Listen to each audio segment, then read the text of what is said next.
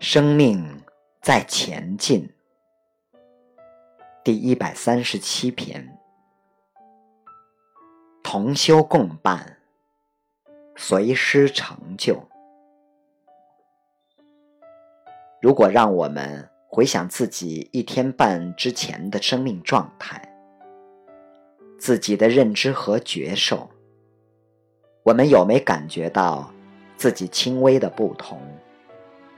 如果一天半就能让我们遇到生命有所转动、有所升华、有所变化，看世界的眼光就有所不同，那么我们想象三年后的此刻。三十年后的此刻，我们又会怎样的生命状态？看看我们现在人才辈出，很多人悟性很高，愿力很足，我们为众生感到高兴。我常跟伙伴们说，当你们走着走着已经快超越我了，不要不好意思，继续向前走。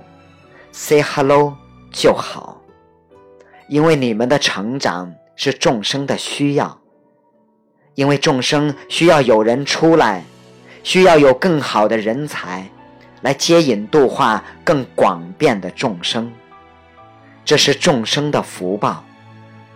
如果有一天，我们发现有些人比我们晚进来，但是他的根气很足，比我们又年轻。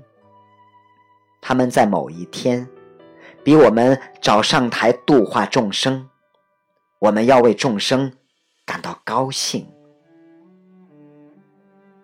如果让你回到十年前，你只能做一件事情，你最想做什么事情？如果这辈子只有一次机会让你遇到佛陀，只能问一个问题。你最想问他什么问题？如果你是基督徒，这辈子只能遇到耶稣一次，问他一个问题，你最想问他什么问题？如果你是共产党，这辈子还有一次机会遇到马克思或者毛主席，你只能问他一个问题。你最想问他什么问题？如果生命可以成长，可以突破，你最期待突破的是什么？你认为目前生命里边最期待突破的是什么？如果走完这辈子，你可以成为什么？你这辈子最想成为到达的生命状态是什么？有一天，你毕业典礼，谢谢收看了。你下辈子最想见到的是谁？如果有轮回的话，你下辈子最想并且一定要遇到的人是谁？人生里边，未来的十年，你最想到达的阶段是什么？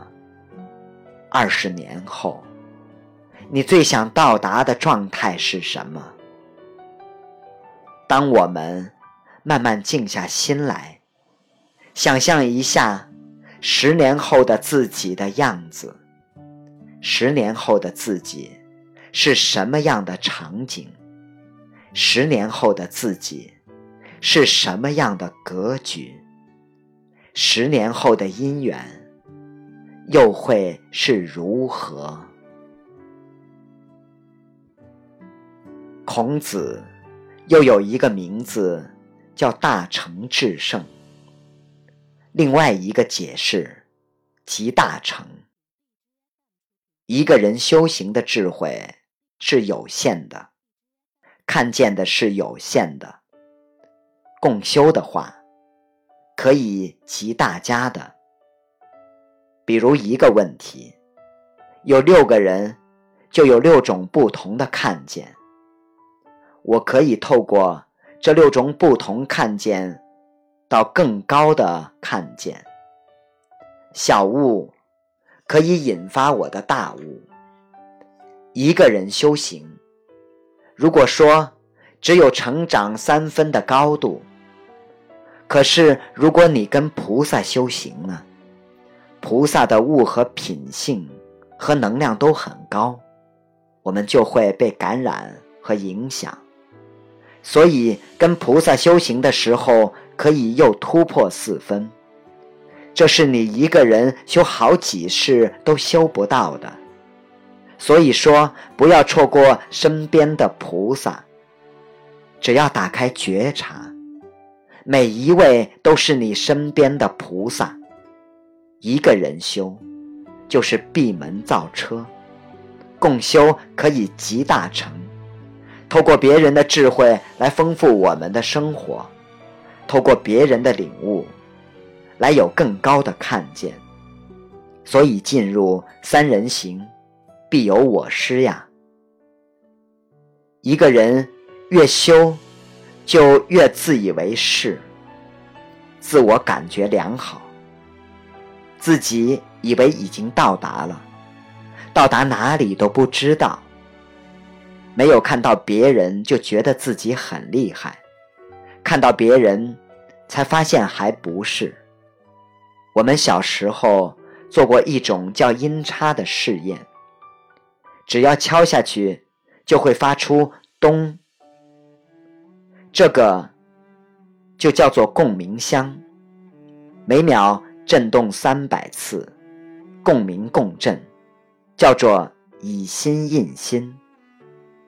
在和菩萨同修共伴的过程中，他会一直调整我们的频率，从一百五到二百五，到二百七到三百，然后我们就和菩萨一样了。东方有一句话。叫做随师成就。孔子的弟子随孔子周游列国十四年，佛陀的弟子也是跟着佛陀同修共伴。耶稣的十大弟子也是跟随他同修共伴。最后就是随师成就，跟随老师成就。在整个过程中，就是共振共伴调频。近身修炼和点拨有发生，马上带来很大的看见。